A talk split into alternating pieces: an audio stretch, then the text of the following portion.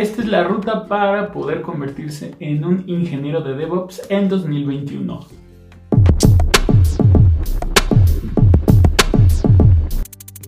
Esta es la tercera guía que les presento sobre una ruta de aprendizaje tanto para ser desarrollador frontend, desarrollador backend y en esta ocasión vamos a ver qué se necesita para ser un ingeniero de DevOps. Como tal no existe el término desarrollador DevOps, sino se le llama ingeniero a la persona que realiza toda esta parte ya técnica de la práctica de DevOps. Les dejo aquí en la descripción de este video los enlaces a las rutas de aprendizaje anteriores por si las quieren checar, ya que he visto que les ha gustado bastante esta serie de episodios en donde les muestro todo lo que necesitas aprender. También para recordarles que no es estrictamente necesario que estos son todos los temas, ni que son los que deberías aprender sí o sí. De hecho, muchos fabricantes de software tienen sus propias herramientas para poder llevar a cabo todo este tema de eh, DevOps o la práctica de DevOps en cada una de sus fases. Entonces, solamente te va a presentar algunos de los más conocidos o algunas herramientas que son open source, es decir, que no necesitas propiamente pagar por una licencia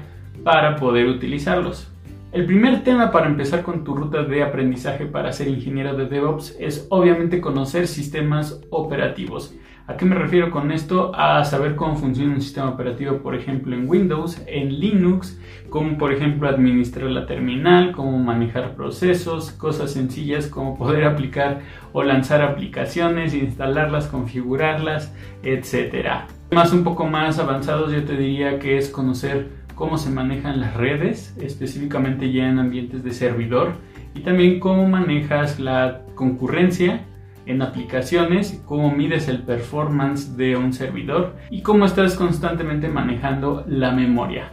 Nos pasamos al tema del lenguaje de programación donde vimos también en la ruta de aprendizaje de un desarrollador backend pues que estos son los eh, lenguajes de programación principales con los que te vas a enfrentar. No significa que un ingeniero de DevOps como tal va a desarrollar aplicaciones en esta etapa, sino lo que eh, quiere decir es que muchas aplicaciones o muchas herramientas que se encargan de la automatización de las actividades para integrar y para el release de aplicaciones, pues muchas veces hacen uso de pues, los lenguajes de programación para poder construir scripts o módulos de integración o ciertos flujos de trabajo basados en código. Entonces, es importante conocer estos. Incluso vamos a ver un poco más adelante algunos otros lenguajes de comandos para hacer scripting, porque es creo que de las tareas fundamentales que todo ingeniero de DevOps debería conocer. Pero bueno, entre los lenguajes, yo los que más recomiendo en este caso pues, podría ser incluso eh, JavaScript, si es que todo el ambiente que vas a manejar eh, está basado en, en configuraciones o ecosistemas con JavaScript, todo el tema de Java, Python PHP tiene también muchas integraciones, aunque no son tan conocidas. Y como les decía, todo el tema de C está más enfocado en crear pequeños sistemas, no tanto aplicaciones web, sino que sistemas en donde tengas que hacer operaciones o tengas que manejar memoria directamente desde tus aplicaciones. Obviamente el tema de C Sharp está más enfocado a que puedas utilizarlo a nivel de ecosistema también de Microsoft. Sin embargo, como les he comentado en otros videos, pues el ecosistema de Microsoft también no solamente está cerrado a sus propios productos, sino que está abierto también a poder integrarse con otras plataformas. Como les decía, un tema fundamental de cualquier ingeniero de DevOps e incluso un desarrollador de backend es conocer todo el tema de la terminal. Sé que muchas veces aprendemos directamente usando una interfaz gráfica, pero la realidad es que muchas veces puedes automatizar o hacer actividades de una forma mucho más rápida con el uso de la terminal. Aquí en la terminal pues es también un mundo completamente, piensa que es prácticamente como aprender a utilizar una computadora desde cero, entonces hay muchas eh, áreas que tienes que aprender a usar, muchas que tienes que dominar y otras a lo mejor que solamente tienes que conocer, pero estos son los eh, temas más importantes que creo que son lo que deberías sí o sí aprender a manejar. Tenemos todo el concepto básico de la terminal, es decir, cómo navegar entre nuestros eh, archivos, carpetas, crear documentos, editarlos, ¿no? Quizá aprender, instalar aplicaciones, desinstalarlas, manejo básico de procesos, tenemos todo el tema de redes, ya que a nivel de servidor es sumamente importante saber, por ejemplo, monitorear redes desde la terminal, saber utilizar los comandos nativos de los sistemas operativos para monitorear y qué es lo que pasa con las redes. el monitoreo de procesos, ya que entre más utilicemos plataformas que estresen el servidor, pues obviamente tenemos que estar monitoreando que los recursos estén asignados adecuadamente y no haya algún tema en alguna herramienta o aplicación que esté saturando la memoria. Todo el tema de compilación de apps o también eh, creación de scripts para poder correr procesos o tareas. Esto dependiendo de cada herramienta es que será eh, enfocado en diferentes áreas será mucho más complejo, mucho más sencillo, pero es importante saber cómo hacer despliegues o correr aplicaciones sencillas, por ejemplo en C, en C++, de una forma que no necesites estar instalando aplicaciones o interfaces gráficas adicionales para poder hacerlo. Y todo el tema de editores. Aquí, por ejemplo, en temas de Linux, pues tenemos tanto a Vim como a Nano para poder trabajar de una forma muy rápida al momento de editar scripts o código sin la necesidad de nuevo de estar instalando todo el editor o algún IDE mucho más completo. En el tema de Windows tenemos todo el tema de PowerShell que es la herramienta preferida sobre el CMD para poder trabajar temas de scripting, temas de tareas, ejecución de actividades y más. Para temas de seguridad ya vimos también en el video anterior de backend que es importante conocer la seguridad y sobre todo saber configurarla. Por ejemplo, nosotros que estamos hablando más un tema de, de, aplicaciones o servicios web, tenemos que tener en cuenta el uso de la configuración de servidores HTTP o preferentemente HTTPS, cómo se instalan los certificados, cómo por ejemplo manejamos todo este tema de los protocolos TLS o los algoritmos eh, criptográficos para hacer mucho más robusto la seguridad de nuestras aplicaciones, la conexión a servidores a través de SSH, cómo protegerlos, todo el tema de puertos, de seguridad, saber qué puertos realmente son necesarios, cómo poder bloquear puertos. Y un tema muy importante que muchas veces olvidamos es todo el tema de los protocolos y configuración de correo electrónico, ya que hoy en día muchísimos servicios que llegamos a desplegar hacen uso del correo electrónico y ya sea para que nosotros utilicemos un servicio que por ejemplo tenemos disponible, ya sea en nuestra empresa o en nuestro trabajo, para poder hacer uso de él, o es que tenemos que montar algún servidor desde cero para poder eh, manejar el envío de correo electrónico. El siguiente punto son temas de configuración adicionales. Ahí esto ya es un poco más específico de infraestructura, pero también es importante conocer cómo funcionan estos conceptos y estos componentes, porque es la base de la infraestructura, las redes que le dan servicio al final a nuestras aplicaciones. Por ejemplo, cómo funciona un balanceador de carga. Cómo, por ejemplo, podemos colocar un componente que pueda distribuir las solicitudes a diferentes servidores sin que se note o se degrade la experiencia por estar saturando uno solamente. Aquí ya estamos hablando de un tema de escalabilidad en donde podemos tener lo que le llamamos como clusters o podemos tener alta disponibilidad manejando varios servidores que tienen la misma aplicación y la cual están conectadas para ofrecer el mismo servicio sin que se sature todos los servidores. Es importante todo el tema de proxy y firewalls para poner reglas a nivel de red de cómo queremos eh, administrar solicitudes, por ejemplo, de puertos o por ejemplo solicitudes de ciertos lugares, de ciertos dominios para poder bloquearlos, permitirlos y tener eh, una forma también de seguridad al momento de manejar cómo se acceden a los recursos que estamos desplegando hacia los usuarios. Y también temas de servidores de caché. Vimos incluso en la ruta de aprendizaje del desarrollador backend que es importante el caché, no solamente a nivel de backend, sino también a nivel de frontend, porque es el que nos permite tener estrategias para poder eh, habilitar a los usuarios para que puedan acceder a los recursos que nosotros estamos configurando o que estamos desplegando desde el punto más cercano, ya sea por ejemplo ponerlo a través de una CDN en diferentes puntos del planeta para que los usuarios se acerquen y hagan una solicitud al servidor más cercano o poner servidores los cuales manejen el caché de diferentes formas para manejar el tipo de recursos que van a entregar a los usuarios. Obviamente un ingeniero de DevOps debería saber no solamente instalar, configurar, sino también saber administrar un servidor web. Eh, aquí te pongo los tres más populares, un IIS, un Nginx y un Apache. Son quizá de los más conocidos, no significa que sean los únicos, pero yo creo que prácticamente un 70, 80, 90% de los servicios que viven hoy actualmente en Internet están sobre alguno de ellos. Entonces, te repito, no solamente es que puedas instalar un servidor, sino que también lo puedas manejar, cómo crear diferentes sitios, cómo crear reglas, cómo por ejemplo conectarte a toda la parte de configuración que te decía de los proxies, de los balanceadores, etcétera. Entonces, la realidad es que un ingeniero de DevOps sí debería poder tener la capacidad de saber administrar perfectamente y configurar los servidores web para no solamente ahí poder hostear o montar las aplicaciones o soluciones, sino también para poder agregarle configuraciones, seguridad, escalamiento y monitoreo.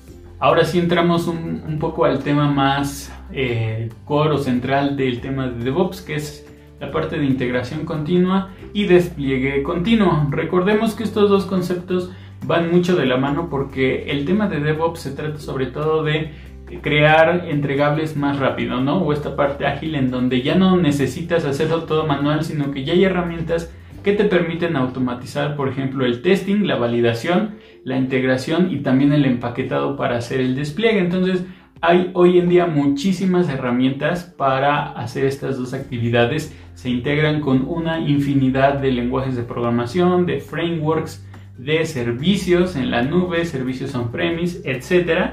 Aquí te voy a poner los más conocidos, los más populares. No necesariamente tienen que ser los únicos, puede haber muchísimos la realidad es que cada vez están creciendo más los servicios enfocados en integración continua y despliegue continuo. Entre los más conocidos está Travis CI, Circle CI, Azure DevOps, eh, Jenkins, que también es uno de los más populares para hacer CI y CD donde no involucre necesariamente servicios en la nube, pero también lo soporta, GitLab CI y GitHub Action. Estos últimos dos son módulos específicos o servicios específicos de las eh, comunidades o los servicios que ofrece tanto GitLab o GitHub Action, que también han evolucionado mucho en los últimos años para no solamente ofrecer el versionamiento en línea de tus proyectos, sino que también ya empiecen a integrar más herramientas de desarrollo para hacer el despliegue, la integración, módulos ya prefabricados o templates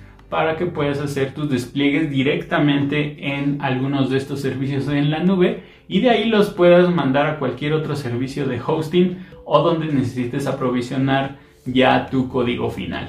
Veíamos en el video pasado sobre tema de qué conviene más hoy en día virtualizar, seguir virtualizando o utilizar contenedores. Ciertamente no es que la virtualización ya haya quedado obsoleta, es decir, VMware sigue siendo el líder mundial en temas de virtualización, así como otros proveedores, pero la realidad es que para ofrecer aplicaciones mucho más ágiles, mucho más rápidas y que puedan escalar de una mejor forma, más fácil y más sencillo, hoy en día muchos se siguen moviendo al tema de contenedores. Aquí no hay una discusión, un debate de quién es el mejor. La realidad es que Docker sigue dominando este tema. Hay otras soluciones eh, adicionales, pero la realidad es que la mayoría de la gente de empresas y de organizaciones utilizan Docker. Entonces es importante que aprendas a manejar Docker, lo básico, crear tus propios contenedores, configurar tus plantillas, ¿no? Este, configurar tu red e incluso configurar toda tu lista de cómo aprovisionar servicios directamente con Docker. Llegamos a otro punto del tema de DevOps que se llama la configuración o la administración de la configuración. ¿A qué se refiere este punto? A poder agilizar la forma en la que nosotros, por ejemplo, al crear un servidor, tenemos un estado deseado de ese servidor. Es decir, levantar ciertos servicios, levantar ciertos componentes, instalar aplicaciones para tener ese servidor, digamos, base para que a partir de ahí empiecen a trabajar los desarrolladores. Hay tres herramientas muy populares actualmente. Eh, la primera es Puppet, Chef y Salt. Estas tres herramientas nos permiten eh, crear o guardar el estado de los servidores de la configuración para que la próxima vez que necesitemos aprovisionar un servidor con las mismas características, pues no tengamos que hacerlo de forma manual, sino que simplemente corramos estos, estas eh, recetas, como lo dirían en Chef, para que se pueda eh, administrar y automatizar la configuración de los servidores o los sistemas que estamos manejando.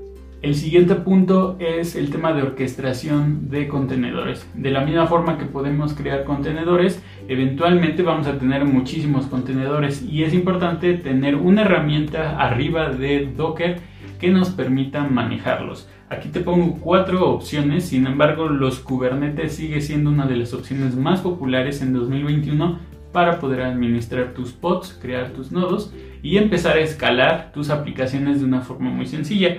También tenemos Docker Swarm, que viene acompañado de Docker, que es de la familia o del mismo proveedor. Tenemos Apache Mesos y Nomad. Entonces, esas son cuatro opciones. Aquí te diría que la más popular sigue siendo Kubernetes, pero también las otras son bastante buenas. El aprovisionamiento tiene como diferencia de la administración de configuración en el hecho de poder utilizar lo que le llaman código como infraestructura para poder crear toda la infraestructura, las redes, el almacenamiento que se necesita. Esto generalmente está más enfocado en los servicios en la nube, es decir, en la nube tú puedes aprovisionar desde el disco duro hasta la IP pública de tu máquina virtual hay opciones en cada proveedor de servicios en la nube para poder hacer esto. Por ejemplo, tenemos en Azure Azure Resource Manager, tenemos en Amazon Cloud Formation, tenemos Pulimi y también uno de los populares que se encarga sobre todo de tener soporte a través de multicloud o varias nubes es Terraform en donde de nuevo es este lenguaje digamos de código en el que a través de eh, archivos o códigos o JSON o estructuras similares eh, tú puedes describir qué recursos necesitas, cómo los necesitas, qué, por ejemplo, qué conectores o qué agentes podrías llegar a tener. Por ejemplo, podrías aprovisionar una máquina virtual o una granja de máquinas virtuales y a la vez en el momento que se aprovisionen puedes instalarle un agente de Puppet o de Chef para poder configurar todos esos servidores con las mismas aplicaciones y servicios que requieres para poder empezar a trabajar. Por supuesto, hoy en día el tema de DevOps tiene que ver mucho también con la integración con servicios en la nube. Ya no se ve DevOps solamente como tener todas las herramientas on-premise en nuestro equipo, sino también hacer uso de todos los servicios que tienen eh, estos modelos de nube o estos proveedores de nube. Entonces, aquí te pongo cuatro muy populares. Tenemos el más popular y el más usado por desarrolladores, que es AWS. Tenemos Azure, Google Cloud Platform y también uno muy conocido que es Heroku. Entonces, estas cuatro nubes nos proveen de servicios de DevOps, tanto despliegue continuo, integración continua, tanto para desarrollo, para crear este Kubernetes, para crear contenedores, como para crear todo el universo de desarrollo que hemos venido hablando desde la parte del frontend. Entonces, cualquiera de estos cuatro funciona, hay muchos más, hay prácticamente hoy en día muchísimos servicios o muchos proveedores que dan servicio de eh, servicios en la nube. Entonces es importante conocer los más populares, pero también conocer qué otras opciones hay para saber, dependiendo de las necesidades que tienes en ese momento, cuál de todos te conviene. Otra de las partes importantes es que una vez que tú despliegas tu aplicación, tienes que empezar, por ejemplo, a monitorear la infraestructura. Para eso hay aplicaciones y herramientas específicas que te permiten monitorearla y saber qué es lo que está pasando sin la necesidad de ir máquina por máquina a revisar qué, qué, podría estar mal, ¿no? Entonces tenemos Grafana, Savix, Prometheus y Nagios. Nagios quizás es de las más populares, por ejemplo, para temas de red, porque pues sí, nos permite tener una imagen en tiempo real de qué es lo que está pasando, qué, qué le pasa a nuestros servidores, qué le pasa al sistema operativo, qué le pasa al almacenamiento, a las redes, a las bases de datos. Y así como tenemos eh, monitoreo a nivel de infraestructura, también lo tenemos a nivel de aplicativo. Entonces, también tenemos algunas herramientas como Jagger, New Relic, AppDynamics e Instana, que son ejemplos de herramientas que nos pueden ayudar a monitorear qué pasa directamente en, en el aplicativo, en la capa 7, ¿no? en donde ya podemos empezar a exportar logs ¿no? de posibles errores del comportamiento de nuestras aplicaciones y también, digo, no aparecen en la lista, pero cada nube, eh, como la que vimos anteriormente, también cuenta con sus propios servicios de análisis o de monitoreo de aplicaciones en el momento en que se hace el despliegue y tú defines qué tanto detalle necesitas saber desde nivel de plataforma para poder conocer lo que pasa con tu aplicación.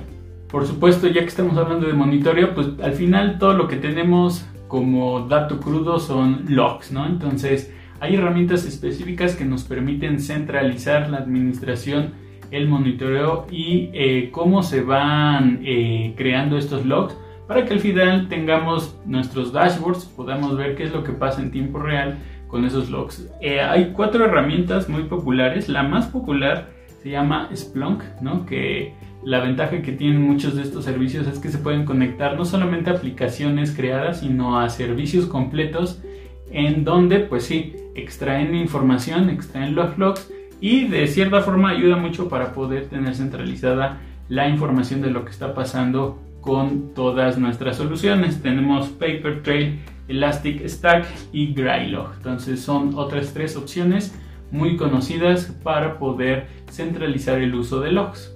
Y por último tenemos todo el tema de patrones de nube. ¿A qué me refiero con patrones de nube? Como les decía, mucho el tema de DevOps también ya se enfoca en que podamos aprovisionar servicios o seguir esta práctica del DevOps en, eh, en, alguna nube de algún proveedor. Entonces hay cuatro puntos muy específicos que siempre debemos tener eh, pensados cuando hacemos despliegues, creamos aplicaciones, administramos servicios en la nube. Uno es el tema de disponibilidad, dependiendo de la nube en la que te encuentres y dependiendo de los recursos y la configuración que tengas habilitada, es que te van a proporcionar un cierto SLA, ¿no? Entonces, estos SLA te sirven a ti como parámetro de saber cuánto tiempo puede llegar a estar disponible en un año tu aplicación y si es que pasara alguna eventualidad, cuál es SLA para poder recuperarse de algún evento o en qué tiempo podrías estar teniendo tu aplicación de vuelta. También sirve para conocer qué estrategias hay para asegurar alta disponibilidad y si por ejemplo se te cae eh, un centro de datos en alguna región específica de Estados Unidos, puedas tener una estrategia también de DRP o de desastres para poder levantar una réplica en otro centro de datos está todo este tema de administración de datos, cómo guardas, cómo usas, cómo proteges la información que vas recolectando de tus usuarios, a fin de cuentas para poder estar en compliance con regulaciones, certificaciones de seguridad, de administración de datos, etc. Cuando hablamos de modelos de la nube, el diseño e implementación pues tienen que ver porque muchas veces cuando te atas a un modelo de nube específica tienen sus propias reglas sobre cómo aprovisionar y administrar o incluso llegar a diseñar nuevas aplicaciones. Entonces es importante que conozcas cómo diseñar aplicaciones que se pueden llegar a ajustar a varios tipos de nube dependiendo de los recursos y los servicios que utilizas para que eventualmente si quieres migrar o hacer que esté soportada tu aplicación en diferentes proveedores de nube puedas tenerlo basado en los diseños eh, iniciales que construiste. Y por supuesto toda la administración de monitoreo. A lo mejor esto ya está más enfocado en un cliente empresarial muy grande, el cual tiene muchas herramientas de monitoreo. Entonces muchas de ellas tienen la capacidad de monitorear servicios en la nube y servicios on-premise o en sitio. Aquí lo importante es conocer cuáles son esas opciones, cuál te conviene más, porque yo te diría que para temas de monitoreo, como lo vimos, hay algunas opciones, pero hay muchísimas más allá afuera que muchas veces eh, tienen sus ventajas, sus desventajas sobre el soporte, sobre las capacidades que tienes, sobre el tema de la integración con otras herramientas. Y es así como llegamos al final de esta ruta de aprendizaje. La verdad es que sí son bastantes temas y que en esta ocasión pueden ver que no solamente es tema de código, ¿no? O de aprender un cierto lenguaje de programación, si ya es un tema de aprender más infraestructura, más temas de redes, administración de sistemas operativos y todo el tema del despliegue de nuestras aplicaciones de forma automatizada para que al final nosotros no tengamos que invertir más tiempo en hacer actividades manuales cuando las podemos automatizar. Entonces, espero les haya gustado esta ruta de aprendizaje. No duden dejarme sus dudas y sus comentarios. ¿Qué tanto conocen de esta ruta que les presenté? ¿Qué tanto, por ejemplo, ustedes están trabajando como ingenieros de DevOps o en un área de desarrollo que trata de implementar la práctica de DevOps y están utilizando eh, software o herramientas en cada una de estas fases? Si les gustó este video no duden dejarme su like, suscribirse al canal y activar la campanita de notificaciones para seguir recibiendo videos como este. Y bueno, developers, si no hay nada más, nos vemos la próxima.